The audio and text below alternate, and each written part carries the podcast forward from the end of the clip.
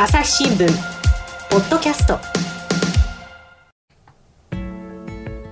朝日新聞の神田大輔です、えー新型コロナで気になるですねマスクのことについてお話を聞いております。えっとまずですね朝日新聞の科学医療部の記者で今直也さん。はい、はいよろしくお願いします。よろしくお願いいたします。それからですね、えー、聖路加国際大学の准教授でいらっしゃいますあの大西和成さん。よろしくお願いします。よろしくお願いします。はい、というわけで前回の話でですね、まあ、いろんなマスク市販されているけれども実はコロナ前よりも機能が退化しているそういう話がありましてで、まあ、少なくとも、まあ、不織布のマスクできればやっぱり N95 あるいはそれに相当するようなマスクをつけないとコロナの被害を防ぐっていうことでは、まあ、なかなか役に立たないよっていうそういうまあお話だったんですがやっぱり社会全般を見渡すとそもそもですよ、まあ、やっぱりいまだにマスクしてない人も 街中にはいますよね。であのさらに布マスク、まあ、それはだってね、アベノマスクっていうのを政府が配ってたぐらいですから、布マスクしてる人もいっぱいいる、ウレタンのマスクしてる人もいる。っていう状況じゃないですか、そういう中で、じゃあ、我々そのどういうふうにですねその社会と向き合っていったらいいのかっていうところについて聞いていきたいんですが、大西先生、どうですか？はい。そうですね。まずその感染者をなくすっていう観点、それをマスクを用いてって考えますと、うん。まあ、えー高機能なマスクを、えーまあ、特にですね、まあ、もちろん取り扱い難しいんですけども、はい。それつけたらいいよって言って配ってもらってみんな全員つけると、うん。おそらく感染者は劇的に減っていく。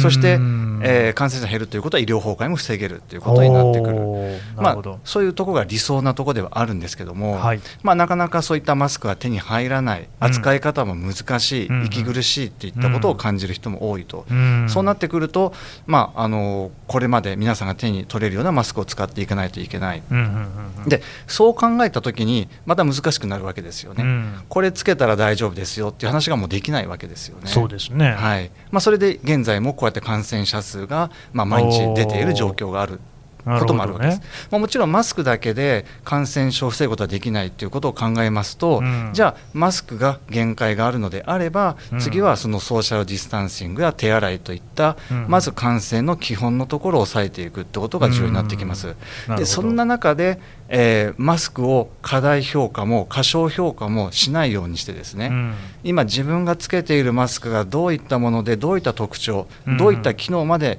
あるのかということを理解した上で扱っていく、うん。自分の行動でカバーしていくということが必要になってくるわけです。まあ、そのマスクの方がいまいちこうできないんだったら、せめてその手よく洗うとか、はい。距離をいっぱい取るとかっていうところでやっていかなきゃいけないよと、はいなるほど、コンさんね、しかしね、はい。やっぱりなんか本当にいろんな人がいるじゃないですか、でどうですかね、そのまあ我々その例えばコンさんなんかは、はい。もうやっぱり不織布マスクとか、こういう取材をしてるから、その N95 がどんだけ大事かとか、当然分かってるでしょ、知識ありますよね。つもりではあります。はい。そうすると、やっぱり布マスクとかしてる人見ると、イライラしちゃう。あのーおそらく、うん。あの本当のマスクの機能っていうのを分かってる人と分かってない人、2種類いると思っていてまあ、それはそうですよね。多分あのーうんつけてればいいのかなというふうに思ってる人もいるのかなと。なと。いや、でもね、それはね、本当否定できない、僕もそうかもしれない。というのは、なんかね、その、なんだったかな、ああのね、ゴミを捨てに行くときに、まあ、僕はマンションに住んでるんですよ、こう見えてね、マンションで、そうすると、1階のところにゴミ捨て場がある。そこに、えー生ゴミを捨てに行くときに、こうふっとね、やっぱマスクなしで行っちゃったんですよね。はい、そしたら、やっぱその時の不安たるやない。あそうでしただからもう気づいて、もうエレベーター乗っちゃって、あ乗っちゃったなと思ったんだけど、やっぱり、あや俺、マスクしてないなと、この状況で人に会ったら、人は俺をどう思うだろうかっていうことで、大変不安になったんであすよね。そう。ですか、うん、だから、そういうその不安っていうのがある。っていうことは、まあ、逆に言うとですよ、マスクっていうのはとりあえずつけておくことが大事っていう部分、パフォーマンス的にね、つけちゃってるって部分は、これは僕も否定できないなと思うんですけど、はい。これ、ダメですよね。あのダメっていう言い切るのも実は私は難しいなと思っていて、あやっぱりつける、つけて何かしら、あの大西さんもおっしゃってますけど、何かしらの効果はあるわけですよね。あのまあ、何かしらはね、自分の、まあ、飛沫をできる限りこう抑えるとかですね。っていうことはあるのでだからつけないよりかはつけた方がいいというのはあの、はいはいはい。私も学んできたところなんですよね。あ。の先生、なんかあれですけ？ど、マスクって少なくともつけてれば、こっち、その自分が出す飛沫に関しては、ある程度は防げるんでしたっけ？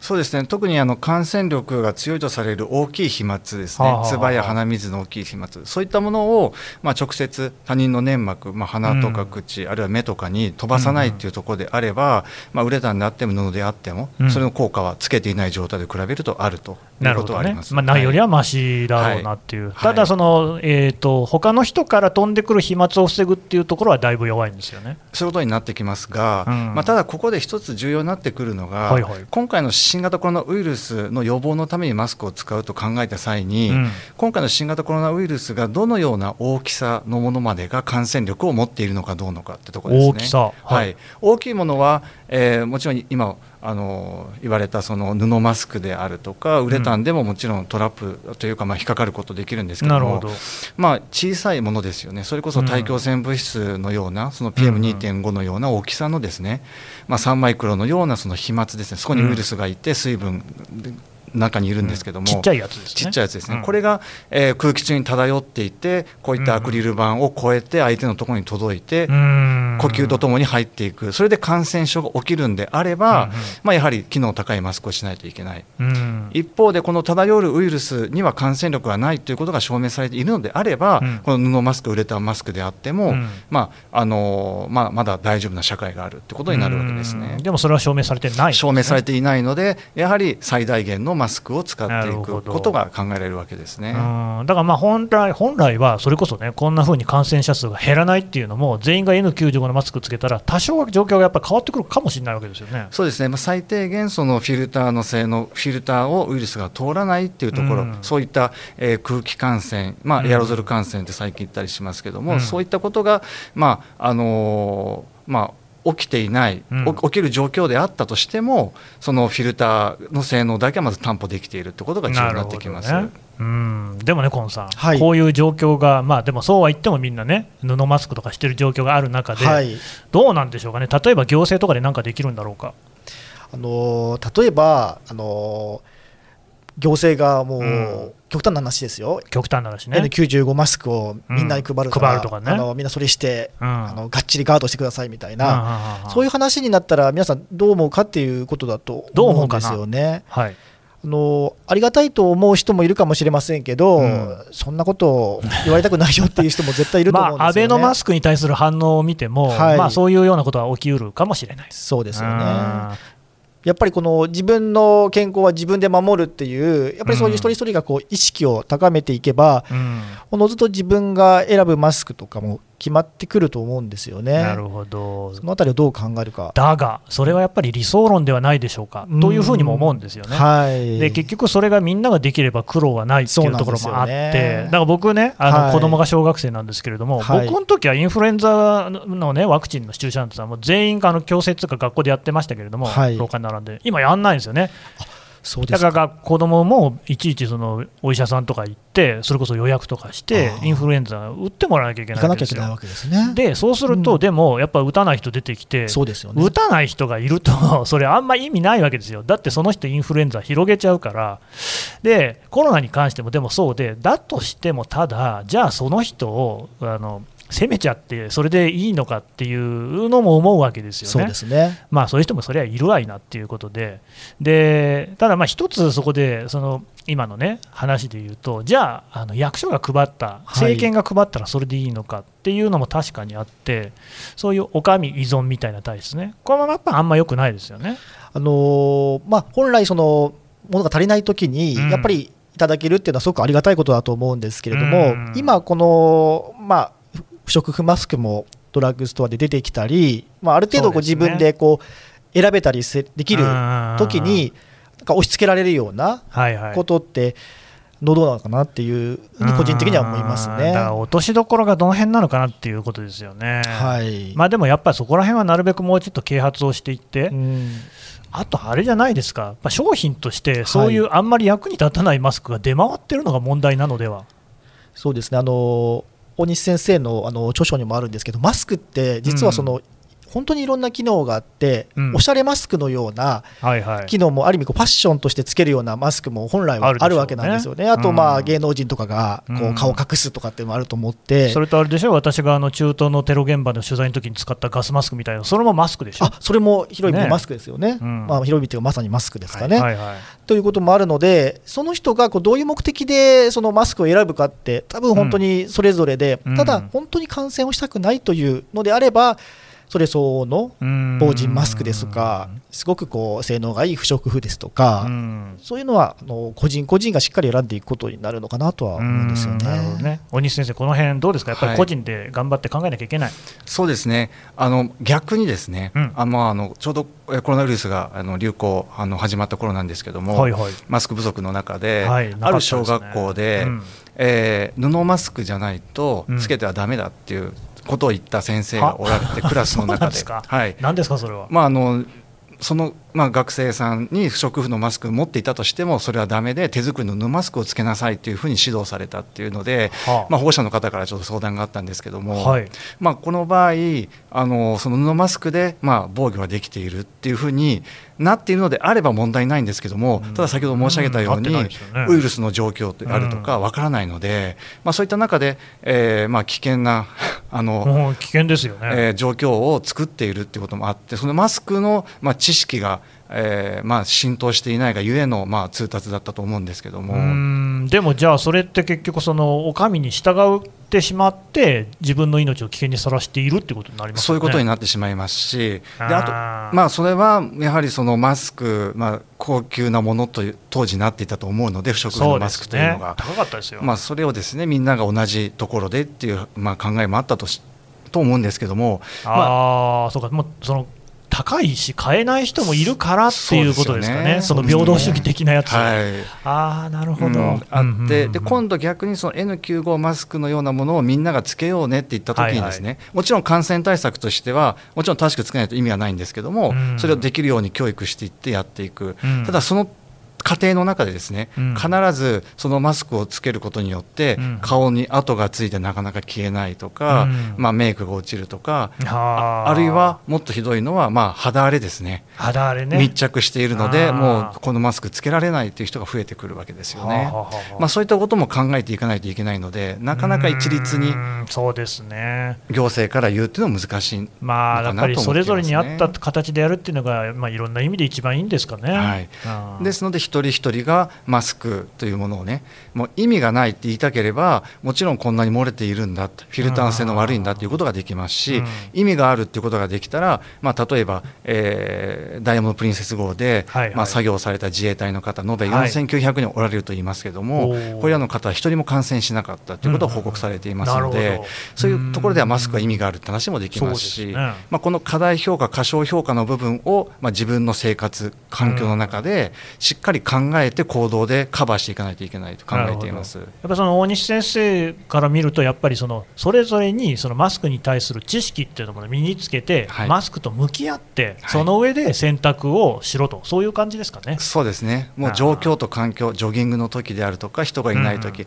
まあ先ほどおっしゃられたような、ゴミ出しに行く時に、はいはい。まあ、N95 をバシッとつけていくのか、人とすれ違う可能性がなければ、そこまでする必要なかったりするわけですよね。うん。でも、すれ違う可能性があるんだったらないに、あ,、はいあった方がいいですもんね。はい、最大限のうん。行動をしたいっていうのは自分の価値観ですし、そうですね、はい。なるほどね、うん。まあ、だからそれって多分マスクに限らず、はい。もう世の中のあらゆることが、多分そういった判断をね、あの必要なことなんでしょうけどね。その通りです。はい。うんちょっと話変えますけれども、最近、テレビとかでね、タレントさんなんかを見ると、よくね、あのロケ、街中のね、えーレポートみたいなのなんかでも、フェイスシールドをしてる、やっぱあれってやっぱ顔が見えるから、そのテレビ映りなんかはいいっていうことも多分あるんだと思うんですけれども、まあ、あんまりね、街でその一般市民でしてる人、そんなにたくさんは見かけないけれども、ゼロではない、いますよね。はい。あのフェイスシールドっていうのは、どれほどの効果あるんですか、はい。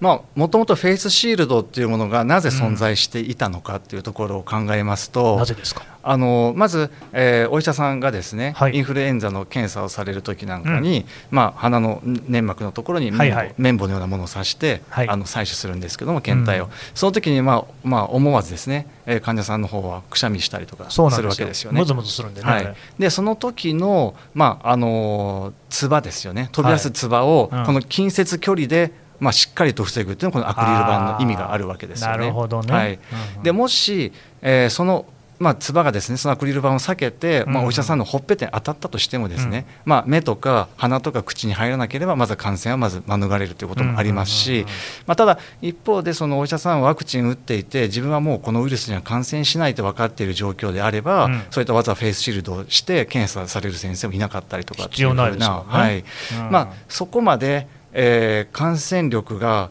まあ、なんというか感染して命を落とすようなことがないっていう前提で、えーそういったシールドが作られている可能性はあるんですよ、ね。ああなるほど、はい、うんうん。まあ、実ははい。今、ここでね、あの収録をしている場所にも前にこのアクリル板を挟んでおりまして、はい。その飛沫がだからそっちに飛んでいかないようにしているわけですが、はい。これは別にあの飛んでいるウイルスをこう遮蔽するっていう働きはないですよね。そうですね、浮遊しているものに関しては。らマスクのような効果はないわけですよね。はい。うん、だからそのまあ使い方、ただ私と大西先生は多分今2メートル以上離れてる感じがしますけれども、はい。そのお一方でフェイスシールドをマスクのように使うっていうのはこれはどうなんですか、まあ、それはあの、まあ、使い方のその目的がですよね。目的、はい、うん。あのまあ、間違っている可能性があるということですよね。どういう可能性ですか？すなわち感染したくないっていう目的でフェイスシールドだけをつけているってことであれば、うん。まあ、感染してしまう可能性が非常に高いということになるのまあそういうで,、ね。そうなると誤った使い方になるわけですよね。感染させたくないの方はどうですか？させたくないに関してもあの、まあ、フェイスシールドも長さがいろいろありますのでまあ、しっかり顎の下まで来るようなものでしたらその溶接工が使ってるようなやつね。そうですね、はいはいあの大きい飛沫を防ぐことができるのでこのフェイスシールドがなかった場合にあの相手の方にその飛沫が付着してしまうことを考えるとその部分を塞げたということになりますので、はいはい。まあ、機能はゼロではないということになります。なるほど、でも、はい。そのおっしゃり方で言うと、ゼロではないぐらい、そうですね。あのもちろんその大きい飛沫こそ感染力、まあ、あるっていうことは、まああのうんあるんですけども、うんうん。まあ、その中で小さい飛沫が、まあ、たまたま相手のその唇に当たったりすると、うん。まあ、それでも感染そういうことなってですよねしまうなるので、うん。そう考えたらその時、えーその放出した方が不織布のマスクつけていたらその小さい飛沫もある程度飛んでいなかったんじゃないのかっていうそこの確率ですよね感染するかしないね。はい、そこで命を左右すると考えたらやはり不織布マスクつけた方がいいなと思確率をどれだけ下げられるかっていうところがね、対策なわけですもんね。そうですね。うん。はいじゃあ、コンさんはさ、やっぱりそういう知識は当然あるわけでしょ、コンさんも。あの少しずつ学んできました。そうですよはい。そうすると、やっぱテレビではいタレントさんがフェイスシールドして喋ってるの見ると、もやもやする？すごくしますね、僕は。あのーなんだろう、やっぱりそのタレントさんだから、まあね、顔も非常に大事な商品なのかなという気もしますけれども。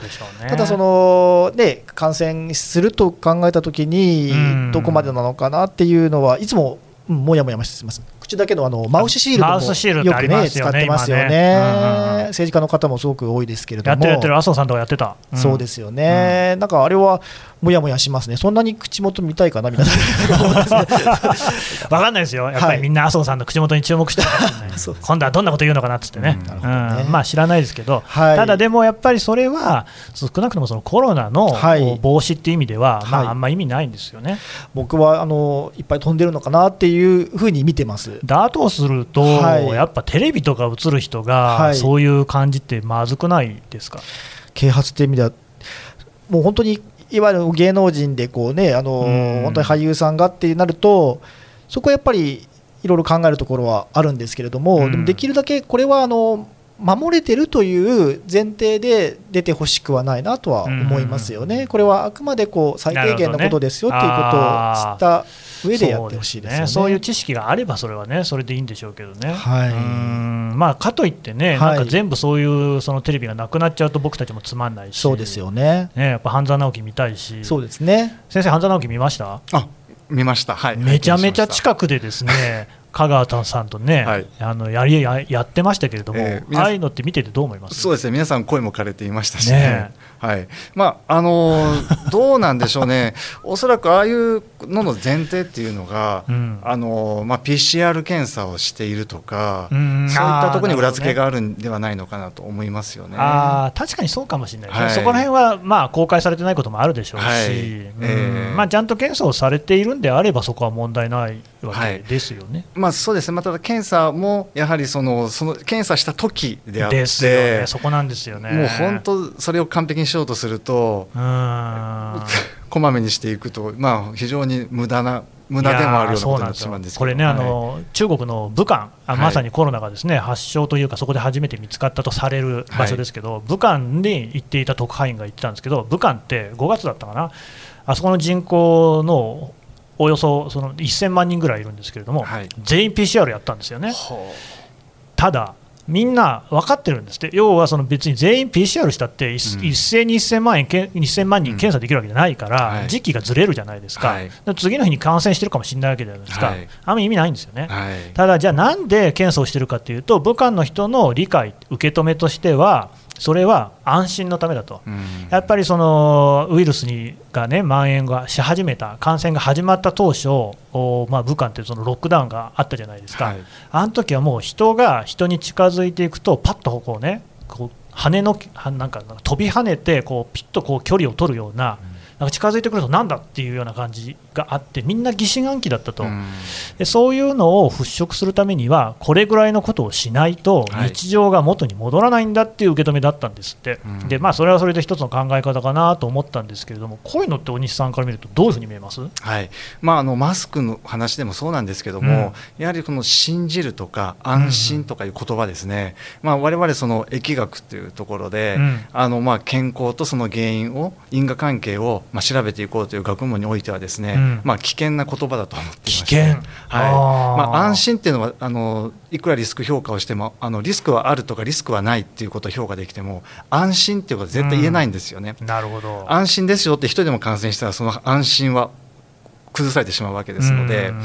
なのでまあただその中でもやはりその人間の心理学の部分ではそのまあ信じたものに関しては行動ができるとか、うん。うんそういう部分が非常に大きいので自分が信じているマスクはあの、まあ、肌荒れをしてでもつけたいと思う人もいますし、一方でその、まあ、こういう検査こういうなんか難しい検査したらあの自分は大丈夫だと感じることができて安心して生活できるとか、まあ、そういったことも非常に重要な要素になってきてですね。そうですね、はい、なので、うん。なかなかその人にものを教える科学を教えるっていうのもまたなかなか難しい部分があるのかなと思っていますよね。まあ多分それを一番実感されてるんじゃないかなっていう気もしますけど、やっぱり難しいですか？いや非常に難しいですね。うん。同じマスクの知知識を伝えても受け取り方によってはあのあじゃあマスクちゃんとしようと思う方もいれいれば、うん。あじゃあこれ意味がないからもうつけるのやめようって考える方もいるわけですね。同じデータを見てもそう思う、はい。そういうこ判断が違ってくるんですね。はい。ええうん。なんかイエスかの0か100っていう話がなかなかできない部分があってですねこういったマスクの科学も含めてですよね。はい。うん。押し付けることもできないし、はい。そこはもうそれぞれの人の本人の選択になってくるよと、そうですね。うん。どうですか、河野さん、難しいですね。い。やすごく本当に個人の価値観がすごく関わってくるところになると思うんですよね。なので、一つのやり方で切るっていうのは、一番難しいところだと思いますうね。ん。でもそんな中で、まあ、一番こう、まあ、少なくとも取り取り得るですね今の現状でできることっていうのは、まあ、ドラッグストアは幸いね、もう今、マスク売っていて、ね。織布マスクってのは、まあ、普通に普通の値段で手に入りますよね、はい、まあ、とりあえず不織布マスクつけるとこからですからね。そうなんですよね。あとそれに加えて大西さんがよくおっしゃってるのは、うん。自分に合ったマスクを早く見つけるといいですよってことをおっしゃっていて、やっぱりいろんなメーカーからいろんなマスク、あの同じ不織布マスクでも出てるので、ただ形が違うんですよね、うん。その形をこう自分に合ったものをちゃんと選べれば、かなり効果がまた出てくるので、なるほど、ね、早く出会いたいなとは思ってるんです。まだ出会ってないんだ。まだ僕、出会ってないと思います。あー確かに、そこはね、やっぱ出会うところまでこう買い続けるしかないのかな。そうなんですよね。うん。大西先生、そうなんですか？はい。まあ、あのやはり一番いいのは万人の顔にあって感染対策にもなって なかなか。な夏は涼しくて 冬は暖かくてなかなかそれは。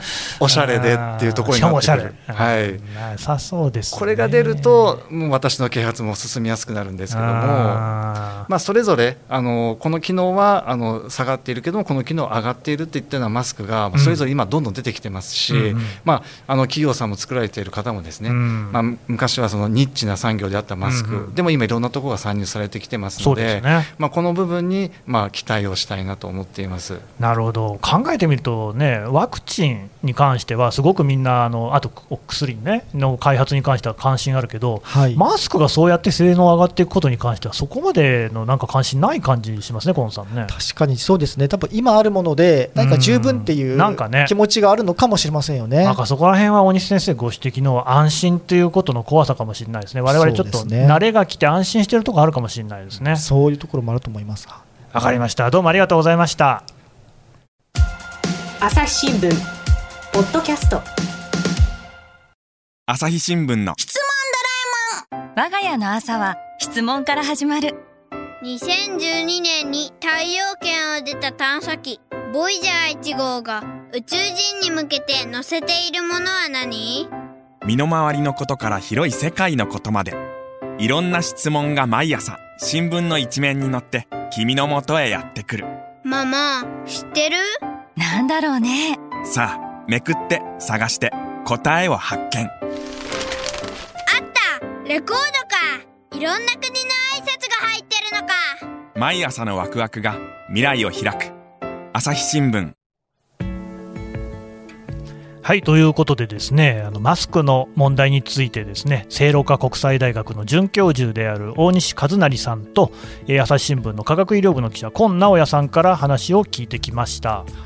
で、えー実はですねその大西先生がこのマスクに関する本を書いてらっしゃるんですね。はいそうです。これどういうタイトルの本ですか？あタイトルは「マスクの品格」と言いまして、うんうん。まあ、現代は「命を守るマスクの話」というタイトルだったんですけども、はい。ほうそれどういうおまあざっくりと言ってどんなことことが書いてあるんですか？はい、あのまあ、歴史を繰り返すとよくは言うんですけども、うん。マスクをめぐる問題というのは、うんうんあのまあ、100年前のスペイン風邪の時もそうなんですけども、はい。まあ、マスクというのも注目を浴びてそれが収まるともう忘れ去られていくっていうね。